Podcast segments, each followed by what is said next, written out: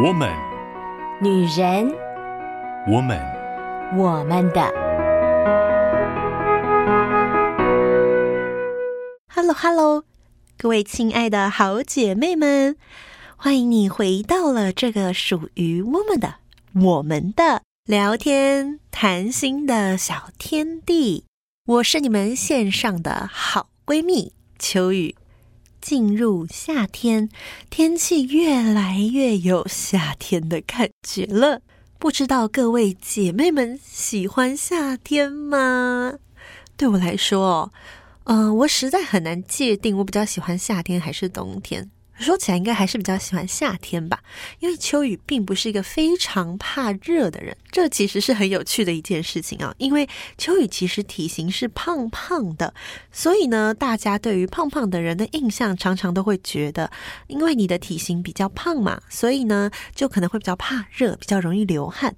但秋雨的身体呢，可能就是呃循环并不是非常好，然后呢，呃，我的整体的血压可能也偏低一些。些，所以呢，我其实比较怕冷哈，我不太怕热的。夏天我可以就是呃开一个电风扇，大致就撑得住了，不一定要开到冷气。我也不是非常喜欢开冷气。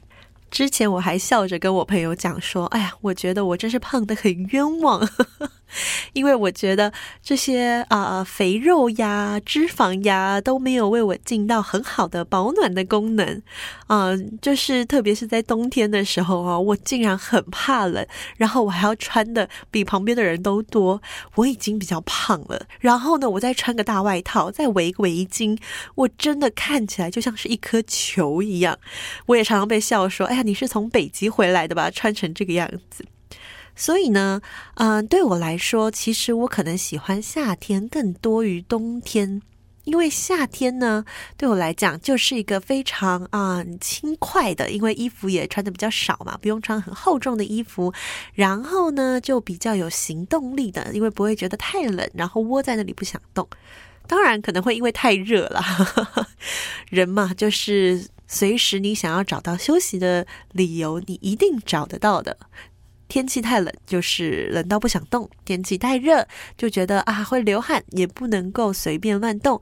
如果下雨，那当然更不用讲啦，连心情都不好了呢，是吧？但是呢，啊，在夏天的时候，秋雨的心中总是会非常憧憬一个画面，就很像是，嗯、也许像日本的那种烟火大会啦。或者是很常在动画、漫画或电影当中看见的那个蔚蓝海岸，对秋雨来说，我心目中夏天的形象就是海洋，就是海边，就是一整片美丽的天海一线那样的景色。秋雨真的好喜欢海呀！我好喜欢看过去一望无际的大海，然后跟天空的蓝映照成非常多层次的蓝色。那真的是你什么都不用做，你就是走着走着，你就会觉得放下了很多内心的纠结跟挣扎。所以啊。啊、呃，曾经有一段时间呢，秋雨就是一直在很挣扎跟沮丧的状态里面。然后呢，那个时候我就梦想，当我把所有事情了结告一个段落的时候，我想要给自己一个假，也许就是一两天的时间，然后一个人到一个美丽的海边住一个晚上，听着海浪的声音睡着。然后呢，清晨或者是傍晚，可以在海岸边走走、坐坐，听听海声，然后让自己完全的放空一下。很可惜哦，嗯，事情后来虽然的确可以了结了，但是呢，这个我梦想中的画面一直没有机会去把它实现。最近呢，我还在想着说，哎呀，今年要毕业了，是不是能够在毕业之后，然后进入下一个服饰之前，找一点时间给自己两天的时候，去看看海，去听听海浪的声音。六月毕业季，秋雨呢选择了一个关于梦跟关于想的主题，不仅仅是做梦，不仅仅是聊做梦的故事，更是能够我们一起来想一想，怎么样把我们心中有一些美丽的画面，有一些憧憬。有一些很渴望能够实现的事情，不仅仅只是放在白日梦里想一想，更有可能的把它实现出来。不知道各位姐妹们心中有没有跟秋雨一样，都有一些特殊的画面呢？啊，秋雨记得曾经以前听一个很好的姐姐说过一个小故事。她就说呢，啊，她在年轻的时候就一直很想要有机会可以在莱茵河畔泛轻舟，他就把这个小小的梦想跟愿望呢写在一张纸上面，然后夹在他的某一本书里。后来他就忘记这件事了，直到呢他有一次机会啊，真的实现了这个梦想。但是呢，那时候他其实不记得他曾经写过这一段话，是直到他已经实现了，然后呢回来以后，他有一天在整理他的书柜，他翻开了那一张纸条，哇，他忽然觉得很感动，因为他发现他许的愿望有一天竟然可以成真，那是他在许这个愿望的时候根本想都没有想过的事，真的。人生呢，真是有各式各样的可能性。有些事情是我在想的时候，我根本不觉得有可能会发生，但它就发生了。有一些梦想是。一开始你想的时候，其实你只是一个画面，你根本不知道该怎么样达成。竟然在啊、生活的历程、生命的历程当中，你一步一步一步，最后走向了那个你其实原本也不太懂的那个画面。我觉得人呐、真的是不要太小看自己，也不要太嗯、拘泥，或者是说我们不要太把我们自己局限在一种环境里面。尽可能的让我们的生活、生命有更多的可能性，那真的是会经历很多很有意思的事情。那我们今天到底要用一个什么样子做梦的故事来进入我们的主题呢？我们就一起来欣赏吧。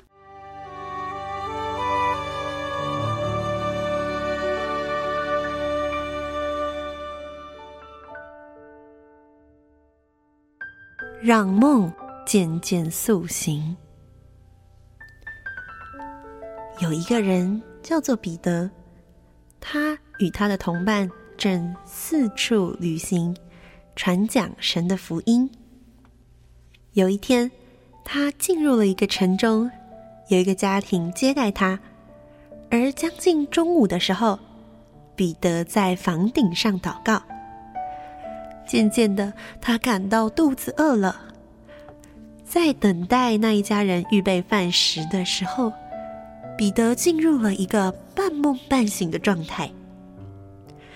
而在这个状态中，他忽然看见天开了，有一块很大的布，四个角呢都系着绳子，然后渐渐地降到了地上。而这一块大布里面啊，有地上各式各样动物、昆虫。还有天上的飞鸟，而这个时候，又有一个声音向彼得说：“彼得，起来，把这些动物宰了吃。”彼得听到了这个声音，吓得连忙说：“主啊，这不可以啊！凡俗物和不洁净的物，我从来没有吃过。”原来啊，在犹太文化。那一些动物、昆虫还有飞鸟都不能吃，算为不洁净的动物。然而第二次有声音对他说：“神所洁净的，你不可当作俗物。”就这样一连三次，然后那块布就收回天上去了。彼得清醒过来。心中感到非常的疑惑，他不知道所看见的这个画面是什么意思。然而，接下来他听见了有人呼唤说：“有称呼彼得的西门住在这里没有啊？”彼得这时候都还在想着他刚刚看见的景象，然而在这个时候，他心里有个声音对他说：“有三个人来找你，起来，下去，和他们同往，不要疑惑，因为是我差他们来的。”于是彼得就下去见那些人。他其实还搞不太清楚到底发生什么事，于是他就问他们说：“我就是你们所找的人，你们来是为什么缘故呢？”那些人回答说：“啊，我们是奉百夫长哥尼流的命令来的。他啊是个异人，敬畏神，为犹太通国所称赞。而他蒙一位圣天使指示，叫他请你到他家里去，听你的话。这到底是怎么一回事呢？原来在这事之前，有一个人，他住在该撒利亚。”他是意大利营的百夫长，而他是一个虔诚的人，全家人都非常的敬畏神，而且常常帮助穷苦的百姓。他们也常常来祷告赞美上帝。然而有一天，他在祷告中看见有一个上帝的使者到他面前，哥尼流感到非常的惊讶也害怕，问说：“主，什么事呢？”而天使说：“你的祷告和你的善行达到神的面前，以蒙纪念了。现在你当打发人往约帕去，请那称呼彼得的西门来。他住在海边一个削皮匠西门的家里，房子啊在海边上。”哥尼流听见了天使的声音，他马上叫了两个家人。何尝伺候他的一个虔诚兵来，打发他们往约帕去，因此才有前面所发生的这样的一幕。而当彼得跟着这些人去到了哥尼流的家，听见哥尼流告诉彼得在四天前发生的事情，彼得这才明白他所看见的画面。代表了什么意思？于是他说：“我真看出神是不偏待人的。原来各国中那敬畏主而且行公义的人，都被主所喜悦。大受感动的彼得，因此就在他们当中分享了关于福音的故事，并且在那里的每一个人。”都被圣灵大大感动，而那些和彼得一同前来的信徒，见到了这一切不可思议的事情，都感到非常的稀奇，也一同赞美上帝，称赞神的伟大。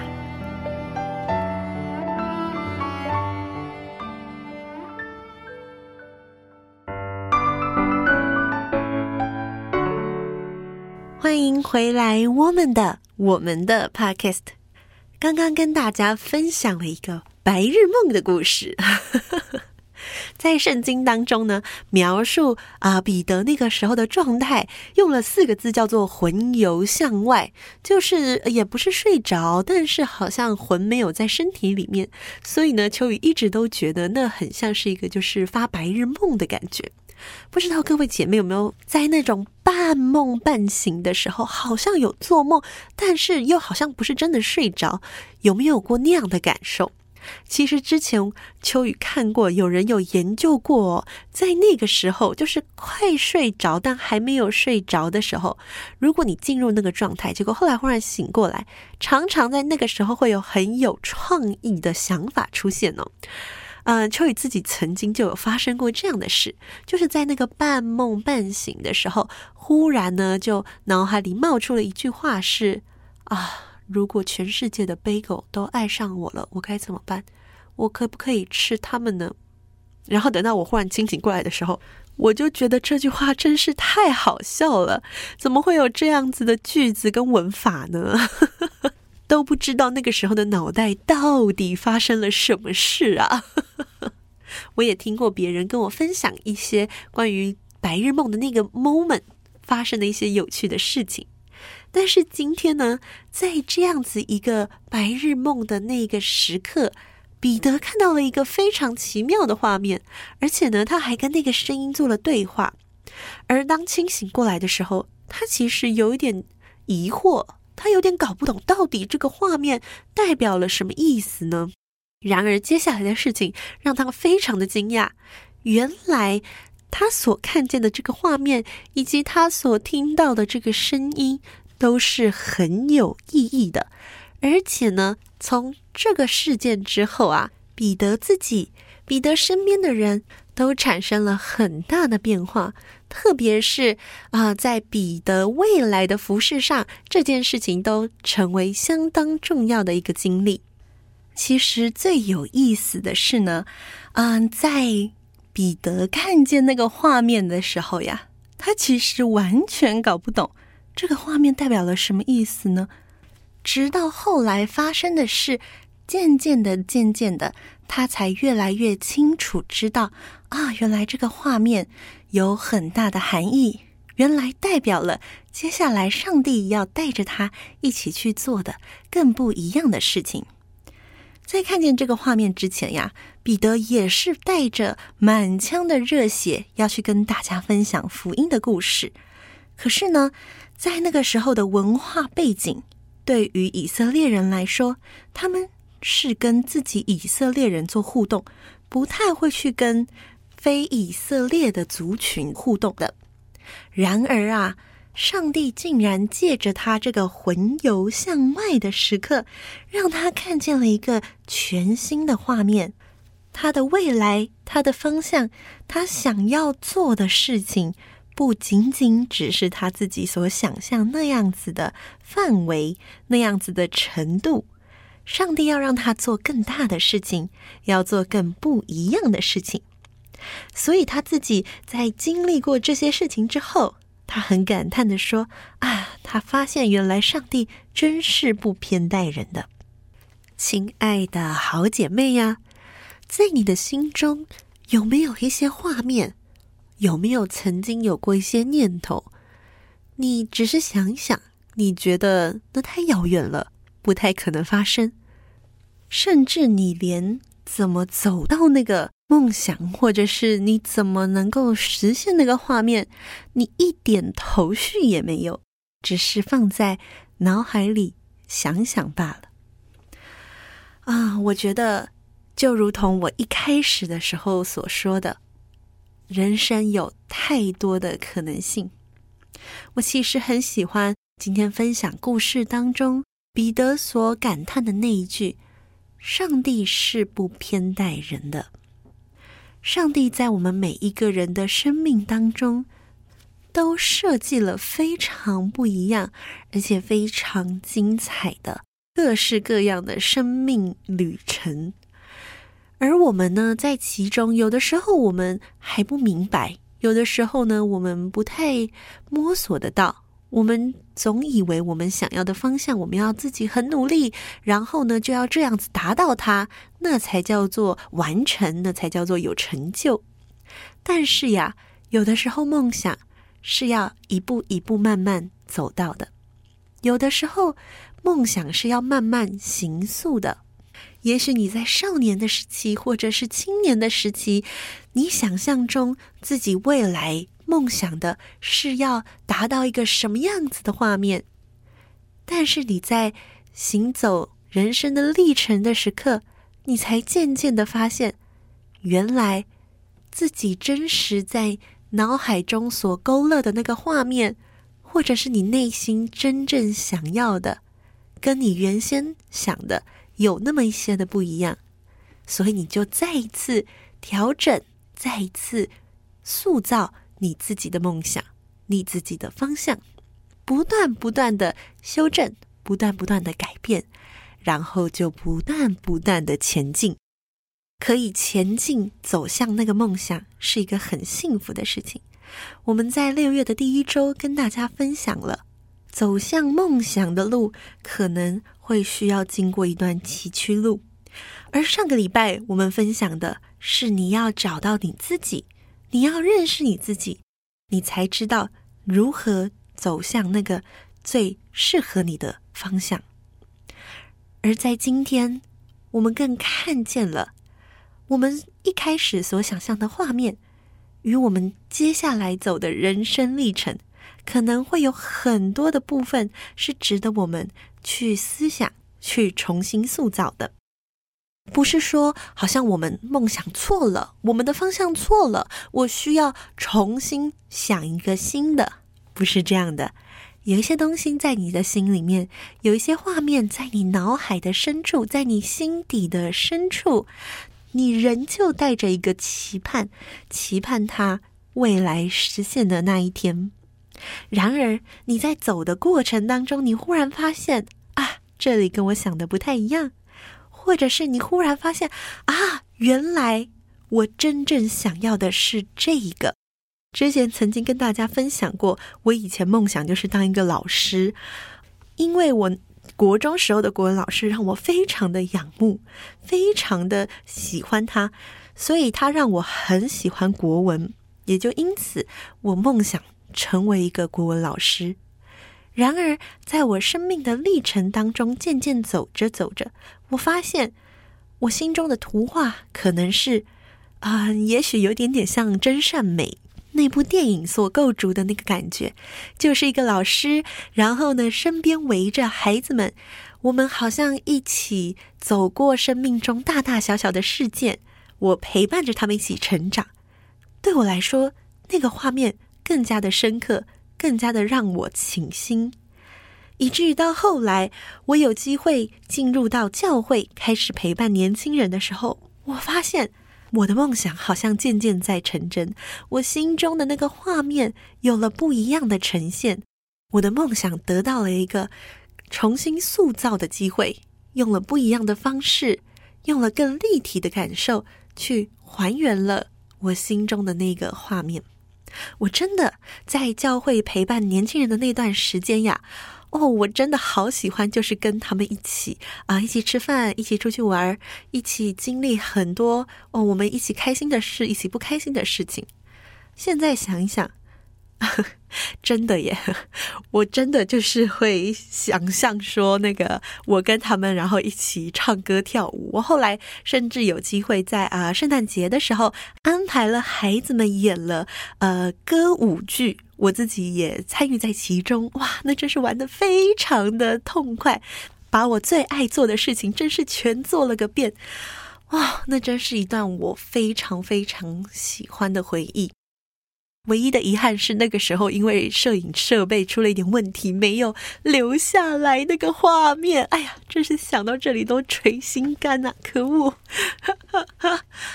真的，有的时候我们心中有一些画面，我们也许在刚开始思考的时候，刚开始想的时候，啊，模模糊糊的，也不是非常的清楚。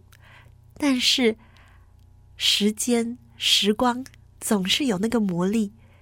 渐渐的，你走着走着，你就会发现，哇，好多事情，很多眼光，很多想法，都有重新塑造的机会。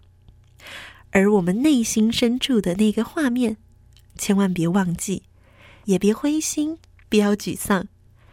慢慢走着走着，你会发现，上帝带着你一步一步的走向那个你其实还没有完全搞懂，但又很期待。内心深处的那个美丽的景象，真是盼望我亲爱的好姐妹们，我们都能够在追逐梦想的这条路上，经历各式各样的可能性，然后呢，真实的经历上帝在你生命当中放下的那个美好。在这个毕业的季节，我们可能要面对我们的生命生活阶段。有一些事情可能要结束，有一些事情可能有新的开展的可能。让我们在这样交替的时间，我们可以有更多面对自己内心的时刻。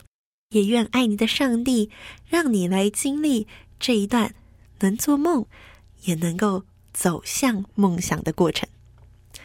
啊，太开心了，很开心跟姐妹们一起来做梦，很开心跟姐妹们一起来重塑我们的梦想，也盼望姐妹们能够做个好梦啦。今天做梦就先做到这里，下个礼拜再继续喽，拜拜。以上节目由台北远东福音会制播，欢迎上远东福音会官网，搜寻更多精彩内容。谢谢。